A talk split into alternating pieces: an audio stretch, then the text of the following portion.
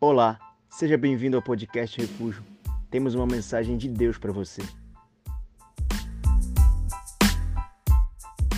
Bom, vamos para o capítulo 23 de Mateus.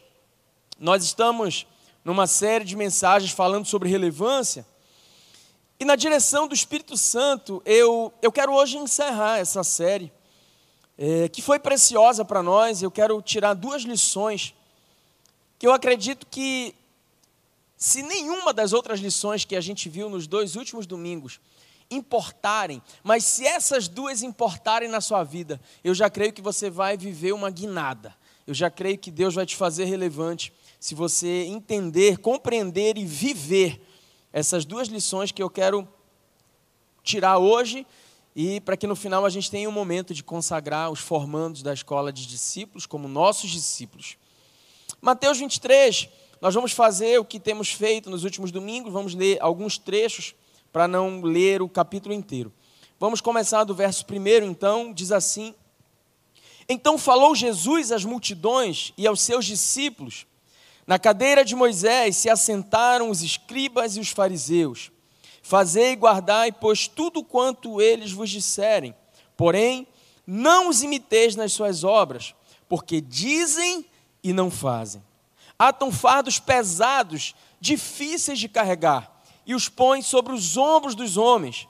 Entretanto, eles mesmos nem com o dedo querem movê-los. Praticam, porém, todas as suas obras com o fim de serem vistos dos homens, pois alargam os seus filactérios e alongam as suas franjas. Amam o primeiro lugar nos banquetes e as primeiras cadeiras nas sinagogas e as saudações nas praças e os serem chamados mestres pelos homens. Vamos para o verso 23. Ai de vós, escribas e fariseus hipócritas, porque dais o dízimo da hortelã, do endo, do cominho, e tendes negligenciado os preceitos mais importantes da lei, a justiça, a misericórdia e a fé. Devis, porém, fazer essas coisas sem omitir aquelas. Guias cegos, que coais o mosquito e engolis o camelo. Ai de vós, escribas e fariseus hipócritas, porque limpais o exterior do copo e do prato, mas estes por dentro estão cheios de rapina e intemperança. Fariseu cego, limpa primeiro o interior do copo, para que também o seu exterior fique limpo. Ai de vós, escribas e fariseus hipócritas, porque sois semelhantes aos sepulcros caiados, que por fora se mostram belos, mas interiormente estão cheios de ossos de mortos e de toda imundície. Assim também vós, exteriormente, pareceis justos aos homens, mas por dentro estáis cheios de hipocrisia e de iniquidade. Ai de vós, escribas e fariseus hipócritas, porque edificais os sepulcros dos profetas Adornais os túmulos dos justos e dizeis: se tivéssemos vivido nos dias dos nossos pais, não teríamos sido seus cúmplices no sangue dos profetas. Versículo 37. Jerusalém, Jerusalém, que mata os seus profetas e apedrejas os que te foram enviados.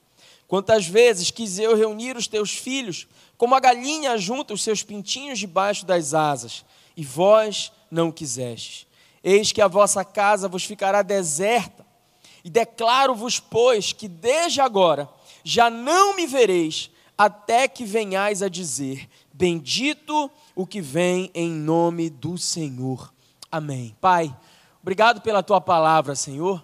Obrigado pelo tanto que uma simples leitura de um capítulo nos faz, Deus, analisar a nós mesmos Obrigado porque essa simples leitura já faz cada um de nós desejar no seu íntimo, não querer viver a hipocrisia que os fariseus escancaravam nas sinagogas e nas ruas de Jerusalém.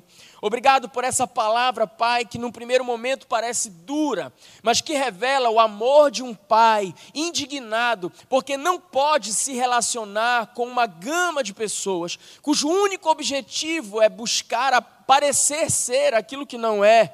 E essa palavra, ela fala tremendamente a nós, Pai, para esse tempo.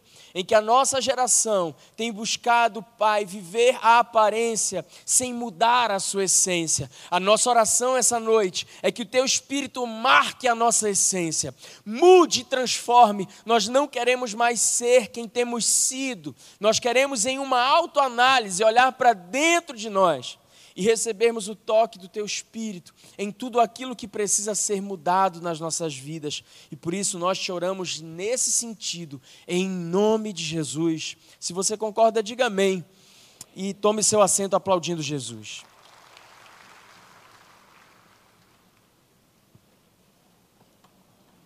Glória a Deus. Quantos que estão aqui hoje você não assistiu a primeira e a segunda mensagem dessa série, me dá um sinal. Você não veio os dois últimos domingos, você não estava aqui. Temos um, um grupo grande de pessoas aqui que não esteve conosco. Bom, nós estamos falando sobre relevância. E nós estamos mergulhados aqui nesse capítulo 23. Capítulo esse que Jesus, ele primeiro começa se direcionando aos seus discípulos, falando a respeito de um grupo de pessoas chamados de fariseus, que eram doutores da lei. Eles conheciam o Pentateuco, eles conheciam aquela letra da lei que Deus havia entregado a Moisés. E apesar deles viverem essa aparente religiosidade, esse aparente servir a Deus, Jesus aqui ele está descendo a lenha nessas pessoas. Esse capítulo é duro e ele é conhecido como os ais de Jesus. Porque Jesus passa aqui uma boa parte desse capítulo direcionado a esse grupo de religiosos. E Jesus começa a dizer para eles: Olha, ai de vocês, porque vocês são hipócritas. Vocês estão preocupados com a aparência, vocês não estão preocupados com a essência. Ai de vocês, que vocês estão preocupados em tirar proveito das coisas de Deus. Vocês querem ser servidos, vocês não querem servir. Ai de vocês que são tão hipócritas, vocês dão o dízimo, vocês tiram uma décima parte de tudo aquilo que deveria ser entregue, e isso está certo, mas vocês não cumprem o restante. Vocês conseguem coar o mosquito, mas vocês engolem o camelo. Vocês são hipócritas e eu não consigo me relacionar com vocês. Vocês criticam o outro, mas vocês não conseguem viver a crítica. Vocês são muito bons em encontrar o defeito alheio, mas vocês têm uma dificuldade enorme de olhar para dentro de vocês, de fazer uma autoanálise. Vocês obedecem à lei fazendo sacrifícios, mas talvez não os sacrifícios que agradam ao Pai verdadeiramente. Então, dentro disso, nós passeamos esses dois últimos domingos. Por quê? Porque nós queremos viver uma vida relevante. Não relevante aos nossos olhos, não relevante diante da religião, mas relevante aos olhos de Jesus. Gente, nós precisamos olhar para esse grupo de fariseus aqui e fazer uma autoanálise no que é que nós parecemos ou não com eles. Para que a gente não gaste a nossa vida de forma irrelevante. E no fim de tudo, a gente possa ouvir de Jesus exatamente o que esses caras estão ouvindo aqui. Ai de vocês, vocês são sepulcros caiados, vocês só são aparência, mas vocês não são essência. Então é um capítulo que a gente precisa mesmo destrinchar, como nós fizemos e como nós vamos fazer hoje, tirando duas lições extremamente preciosas para nós nesses dias. Então, a primeira lição que eu quero deixar aqui nesse domingo é que uma vida relevante é uma vida baseada na honra. Lá no verso 37, nessa parte final aqui do capítulo 23, esses três versículos, 37 a 39, eles são conhecidos como o lamento de Jesus. Jesus aqui escancara o coração. Nos primeiros versos, ele fala com seus discípulos. Adiante, ele vai e se direciona aos fariseus. E do verso 36 ao 39, Jesus expressa o que está no seu coração. E no coração dele há lamento. E ele diz no verso 37: Jerusalém, Jerusalém, eu queria te juntar debaixo das minhas asas. Jesus expressa qual era a vontade do coração do Pai. Eu queria viver relacionamento, eu queria viver paternidade. Como uma galinha junta, cuida, zela, alimenta, protege, guarda, direciona os seus pintinhos. Assim, eu queria viver isso com vocês também. E ele diz: vocês não quiseram. Mas para nós entendermos o que é esse não querer, a gente precisa voltar para a primeira frase de Jesus no verso 37. E ele diz assim: Jerusalém, Jerusalém, que apedreja os profetas e que mata aqueles que são enviados. Então, olha o que Jesus está dizendo para nós, gente. Eu queria cuidar de você, eu queria te ajuntar, eu queria te alimentar, eu queria que você estivesse debaixo das minhas asas, guardado e protegido. E de que forma, Jesus, o Senhor ia fazer isso? Através dos meus profetas, através daqueles que eu enviei. Eu queria te juntar em uma congregação, em um corpo, eu queria ser o cabeça. E para fazer isso, eu te enviei profetas. Eu te mandei pessoas para cuidarem de você. Você, você rejeitou. Então, quando nós recusamos aqueles que são enviados por Deus, nós estamos rejeitando o aconchego das asas do Cristo.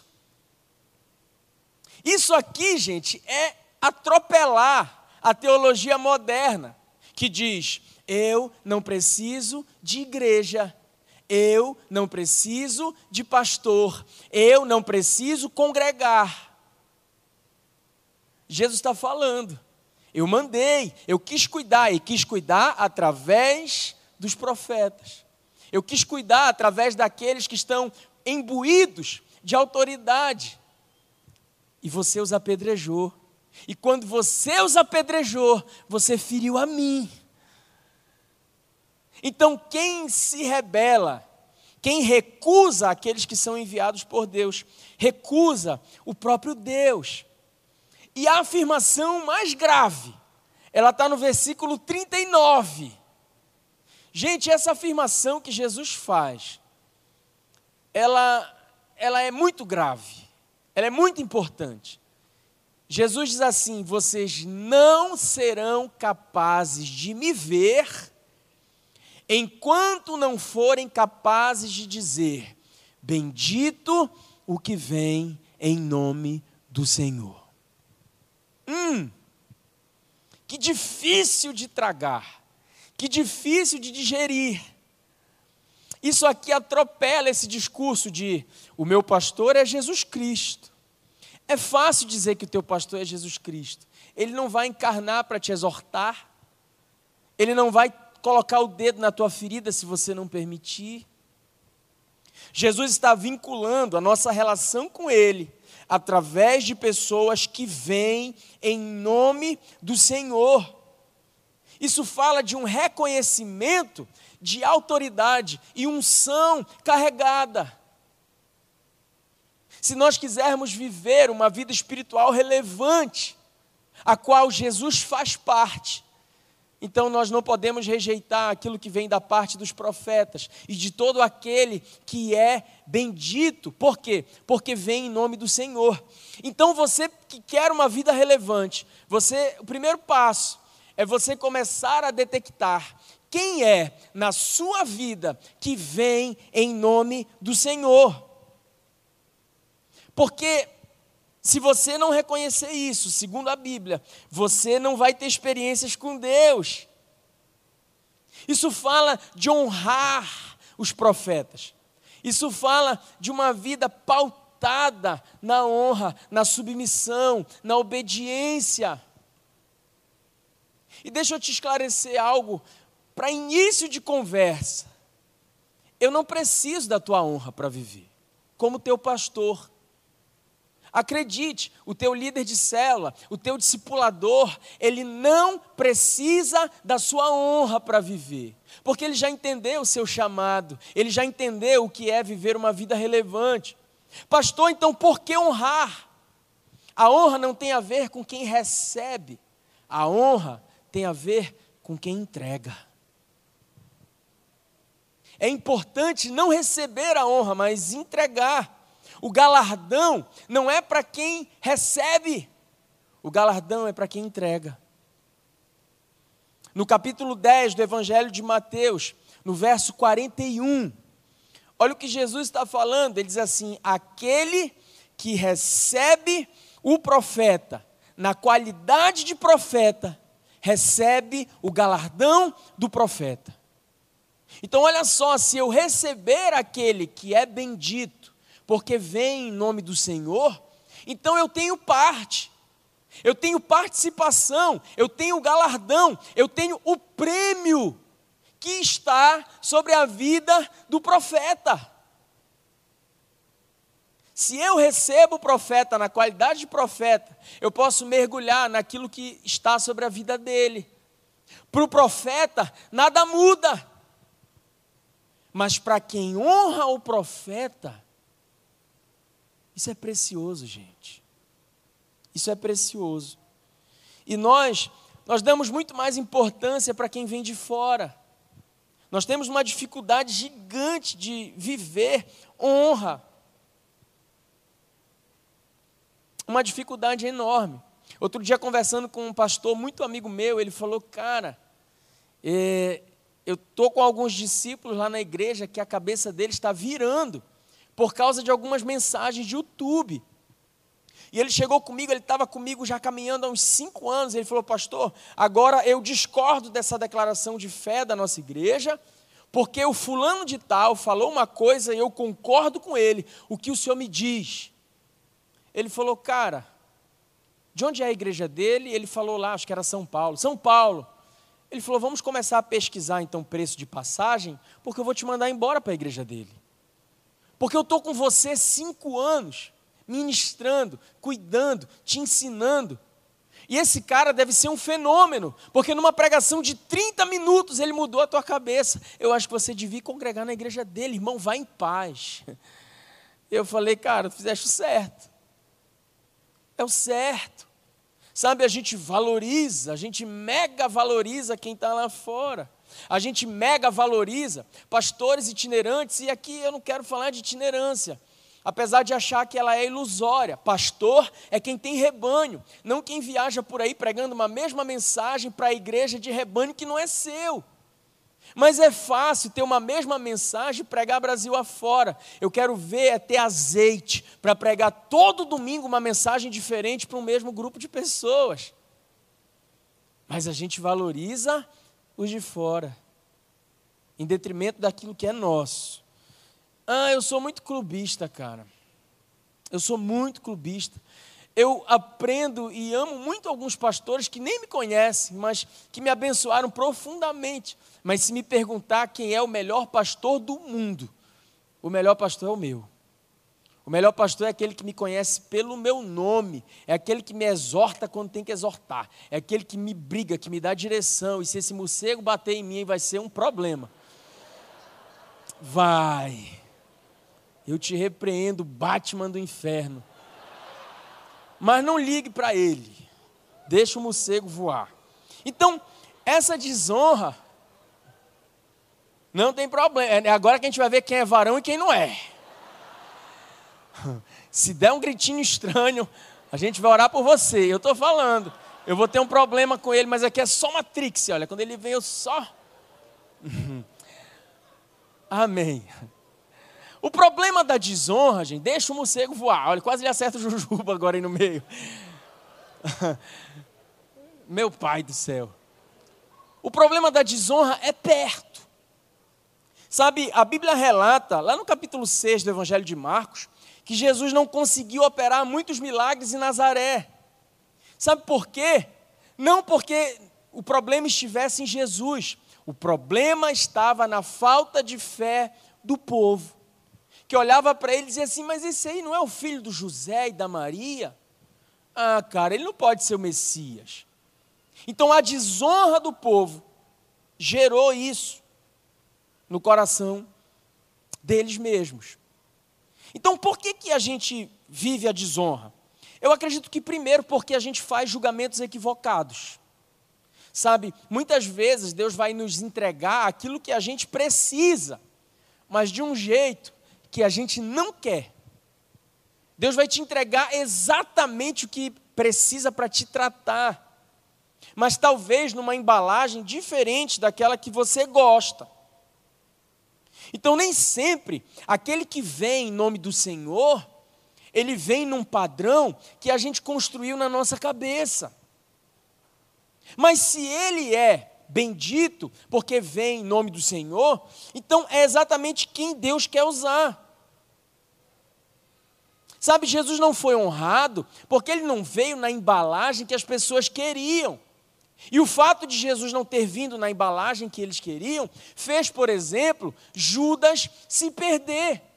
Porque eles acreditavam que Jesus viria em glória e honra terrena, humana. Te mordeu, irmã? Se não mordeu, não tem problema. Desceu para o estacionamento. Glória a Deus, agora você pode olhar para cá. Então, talvez você julgue. E como eu falei culto passado, é muito fácil a gente julgar, a gente está todo tempo julgando o outro. E por fazer julgamentos equivocados, por confiar na tua justiça própria, você vive desonra. Você faz o julgamento errado, você se atém às falhas, ao invés de se ater à autoridade.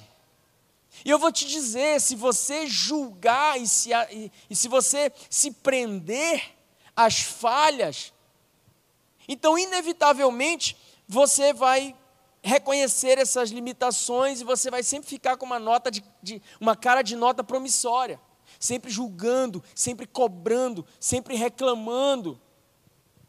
E talvez você não entenda que líderes, pastores, só são ovelhas que decidiram cuidar de outras ovelhas, mas que também têm medos, que também sofrem, que também passam pelo vale da sombra da morte, mas se você viver esse tipo de julgamento, você vai viver desonra. E se viver desonra, você vai viver uma vida irrelevante, por não ser capaz de dizer: Bendito o que vem em nome do Senhor.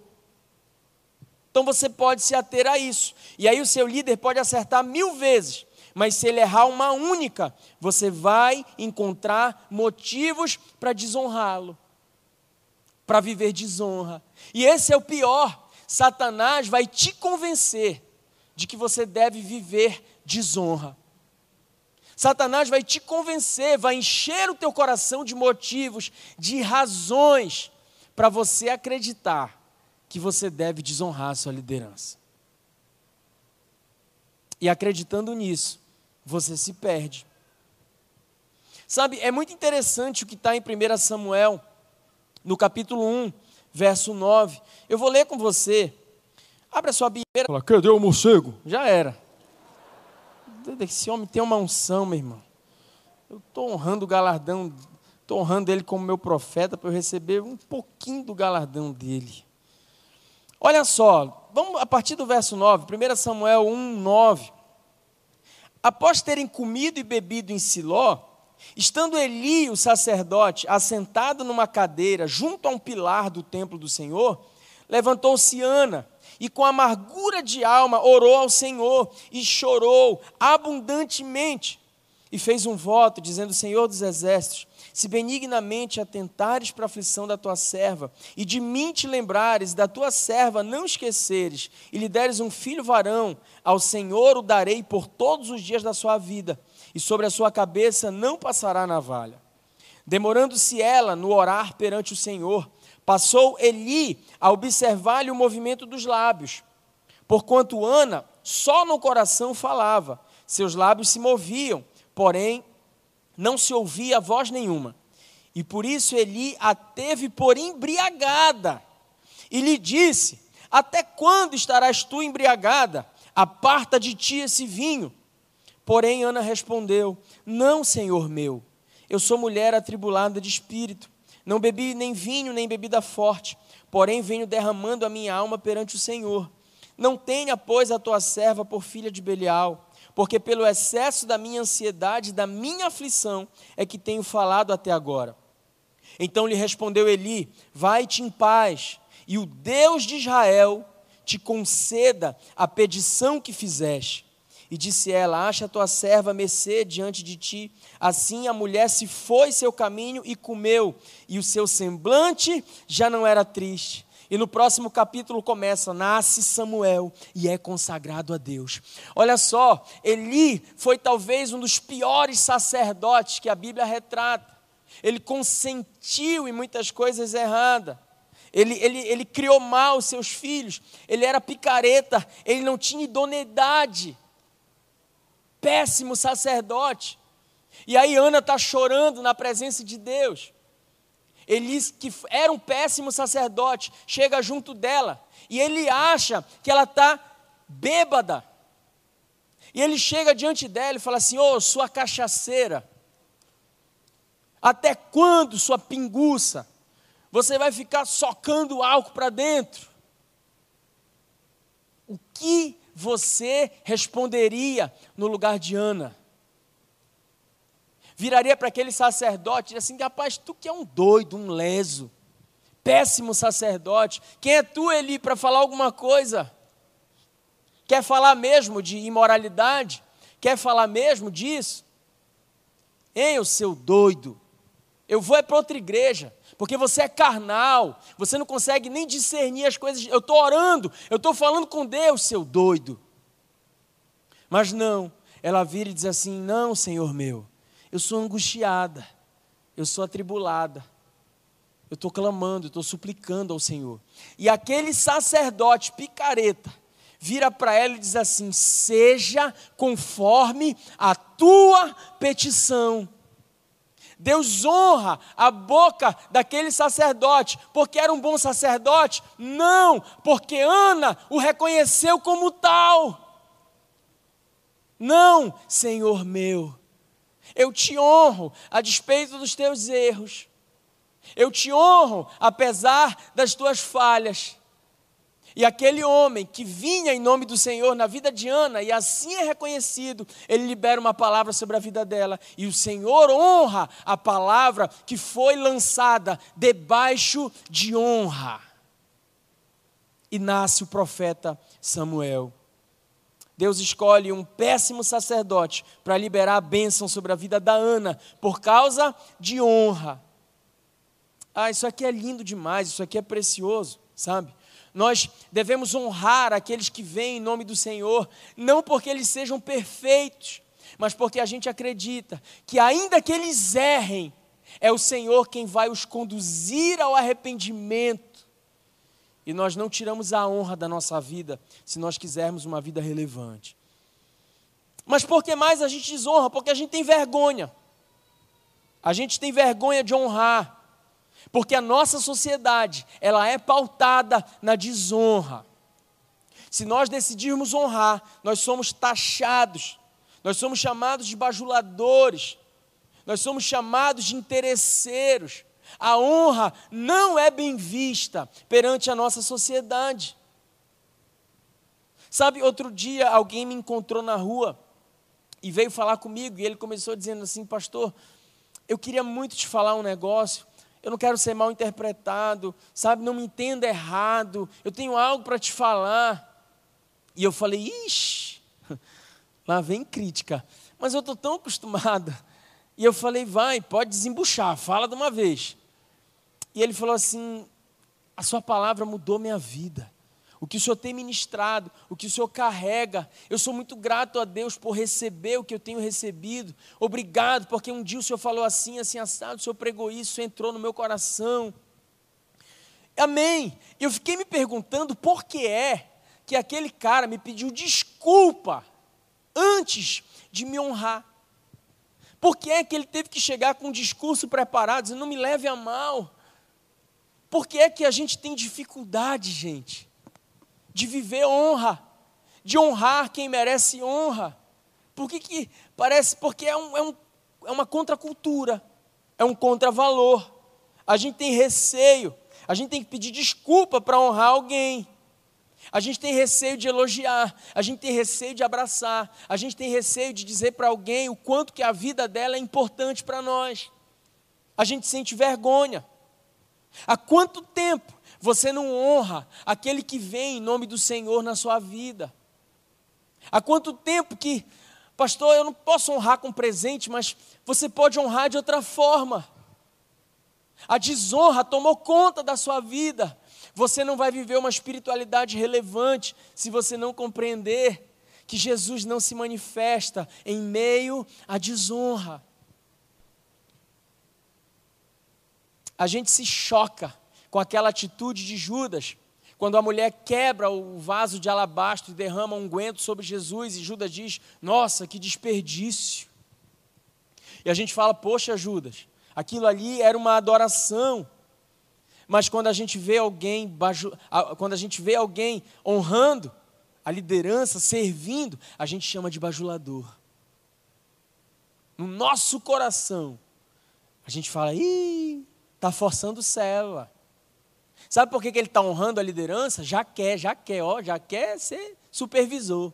Está forçando rede. A gente taxa como, como bajulação. E a gente acaba deixando de dar o valor devido que os nossos líderes merecem. Não porque eles precisem, mas porque eles merecem. Quem precisa sou eu e você.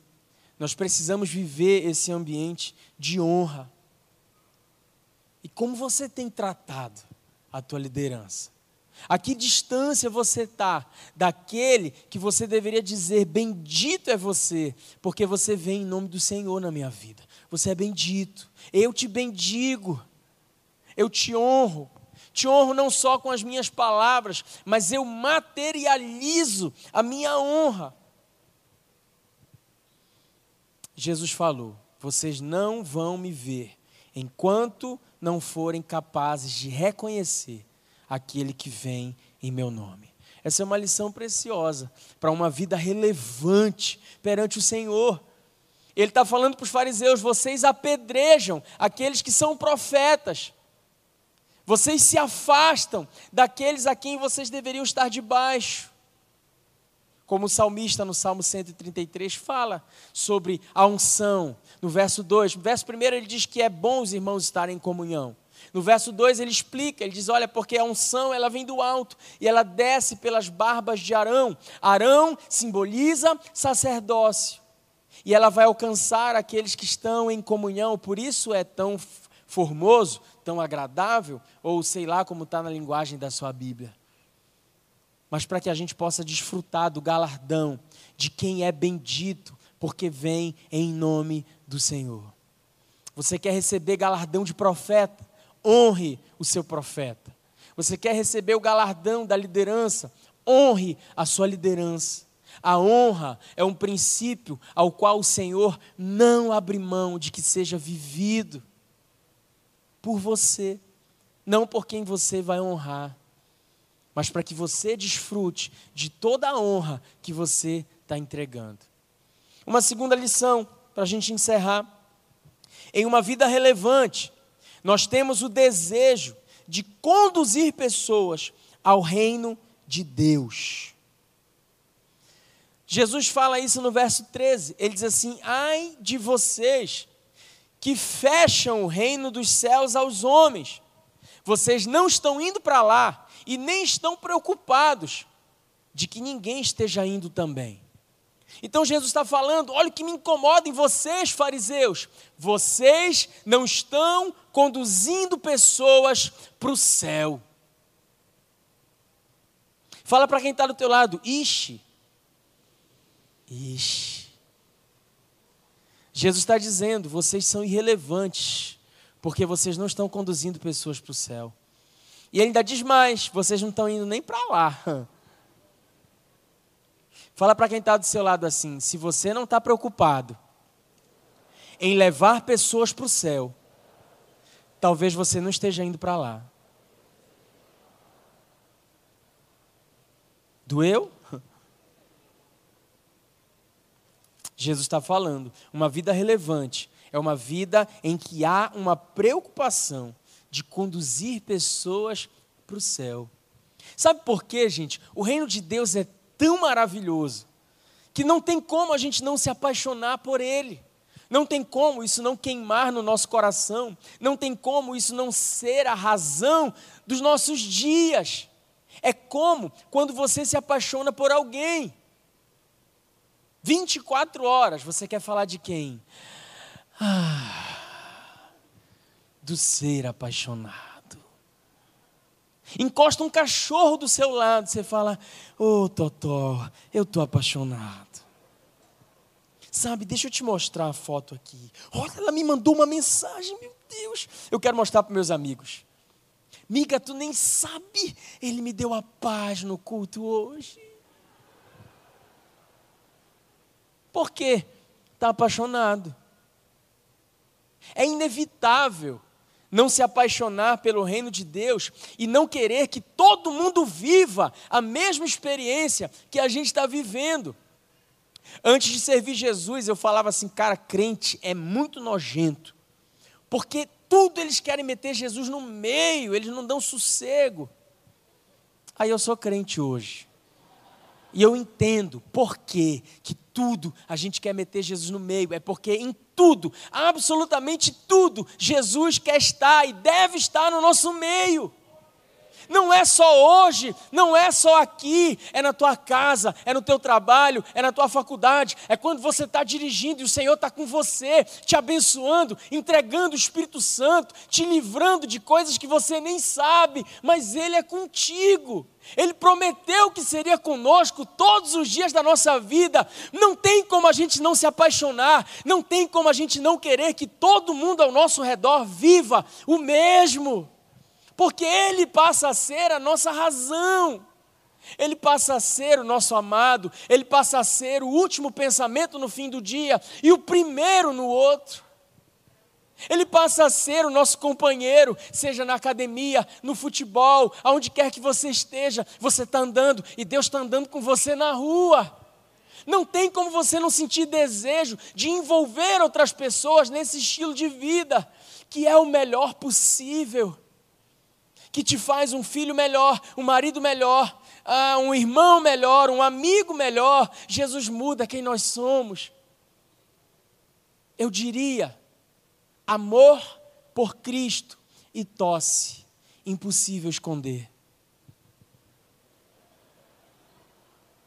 Já tentou esconder tosse? Nesses dias difíceis, eu vinha pregando muito, a minha garganta estava ruim, gente.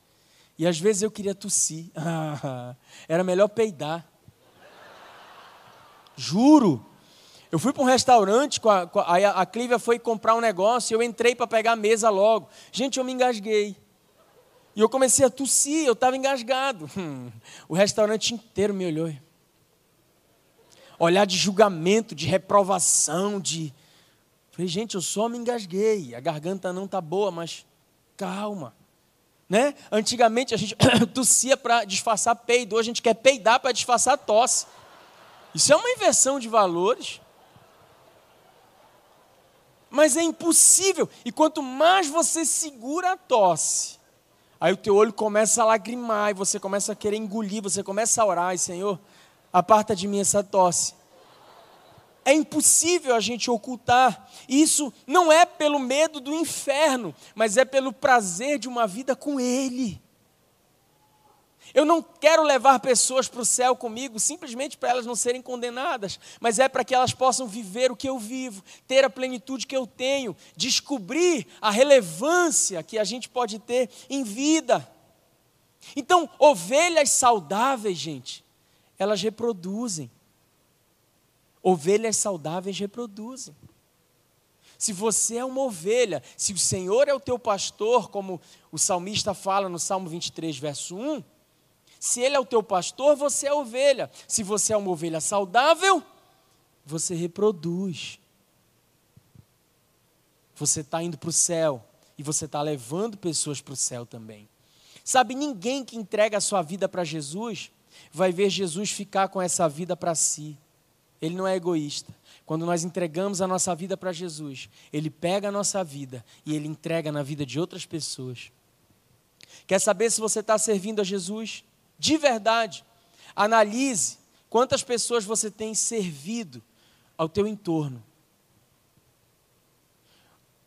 a tua fala de servidão a Cristo, ela vai se manifestar, se materializar na tua subserviência a quem está ao teu redor.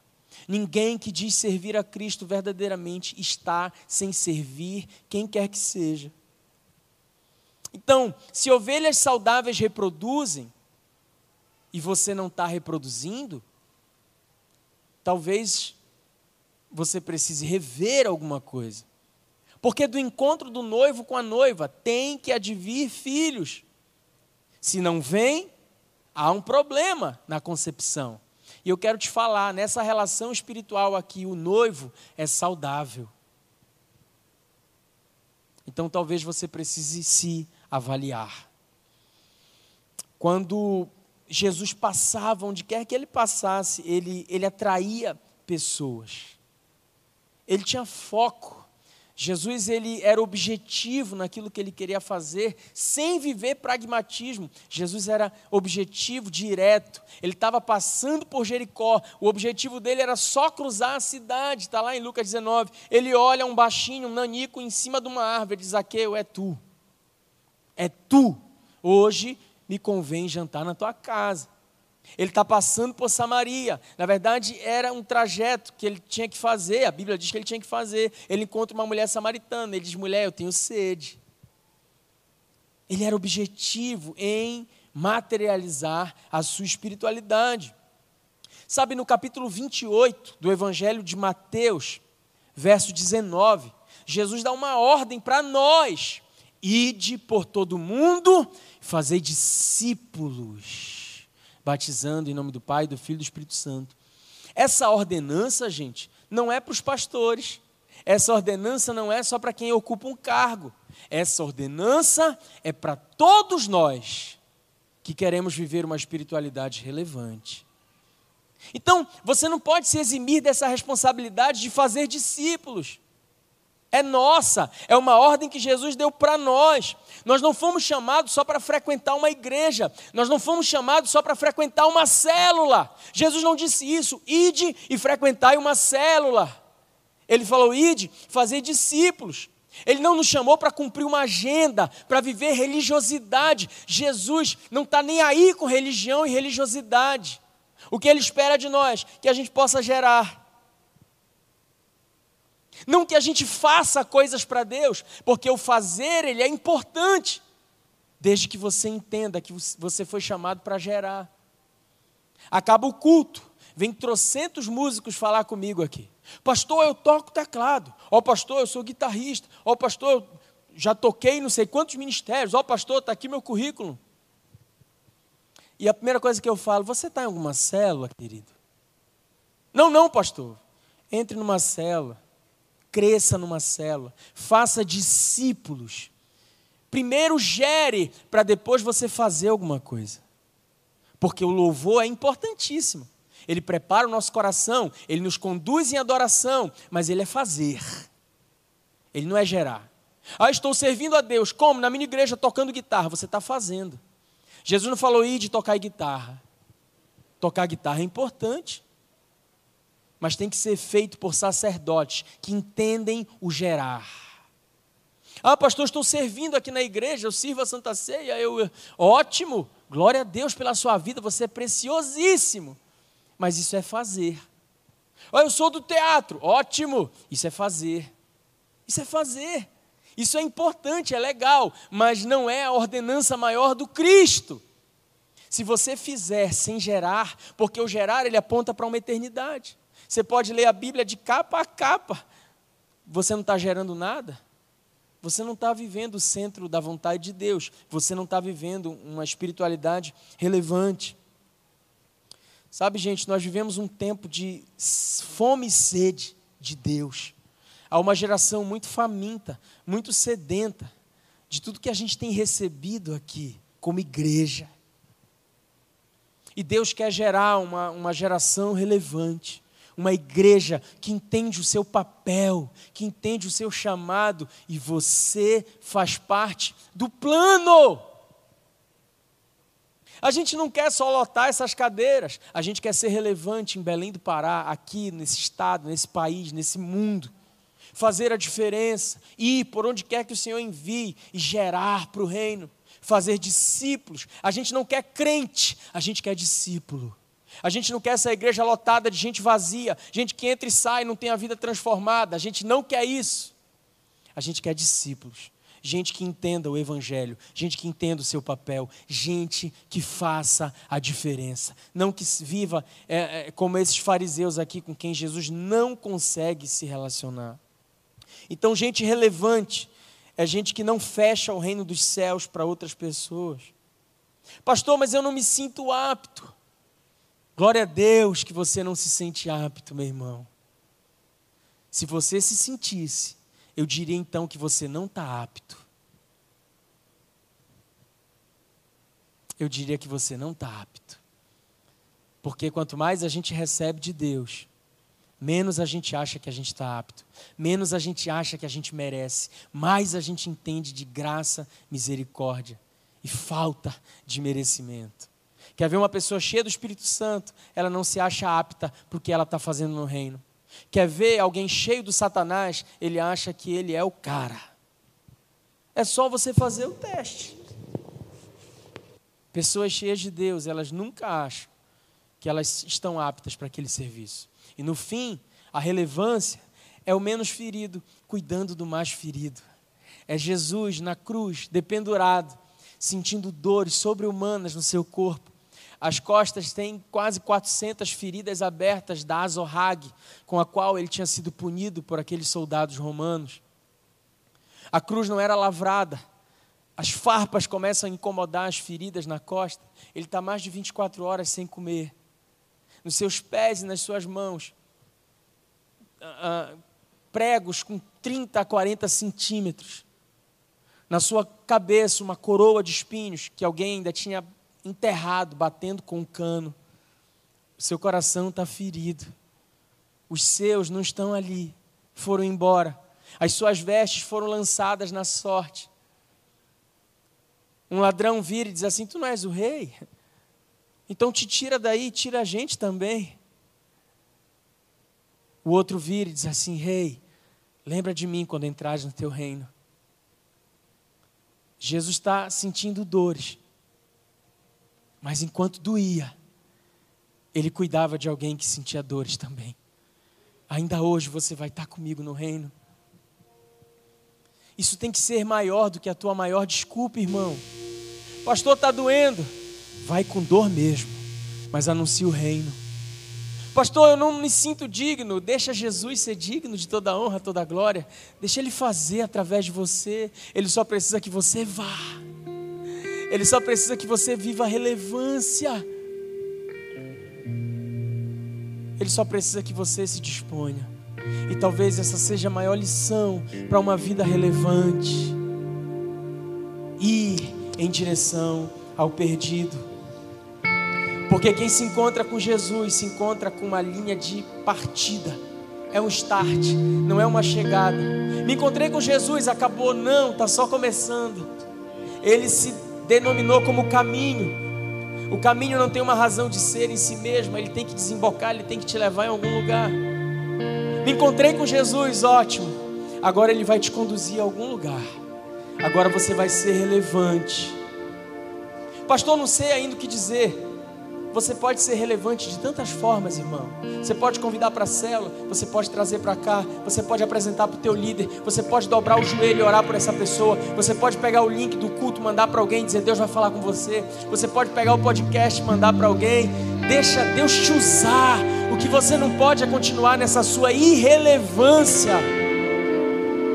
Fica de pé. Deus quer gerar relevância na sua igreja, gente. Esse é o ano de viver crescimento e multiplicação na visão perfeita, mas vivendo relevância. Relevância. Deus quer usar você. Deus quer usar você. Chega das tuas desculpas. Chega das tuas melhores desculpas. Está na hora de você ser mais forte do que elas. Está na hora de você decidir, Senhor, eu quero viver relevância. Eu não quero viver como esses fariseus, Pai. Eu quero, Pai, caminhar na direção do teu querer. Eu quero, Senhor, um dia ouvir da tua boca: pode entrar, eu te conheço, eu sei quem você é. Você é meu filho amado, em quem eu me comprazo. Eu quero orar por você, mas hoje eu não quero que você venha sozinho. Eu quero que você chame aquele que é bendito, porque vem em nome do Senhor. Você que talvez esteja formando, eu quero que você venha com o teu paraninfo. Eu quero que você venha à frente, diz para essa pessoa, bota a mão na minha cabeça hoje, vem na frente comigo, ora por mim, gera relevância, porque eu reconheço que você é bendito. Eu quero o galardão que está sobre a sua vida. Vem, vem, vem para dizer para Jesus, Senhor, eu não quero viver religiosidade, eu não quero viver só essa prática sem sentido. Eu quero uma vida que vale a pena ser vivida. Eu quero uma vida que toque a vida de outras pessoas, Pai. Eu não quero mais viver para mim mesmo. Eu quero viver o centro do teu querer, Pai. Eu quero viver a tua vontade. Esse foi o podcast Refúgio. Esperamos que tenha te abençoado. Para mais informações sobre nosso ministério, acesse nossas redes sociais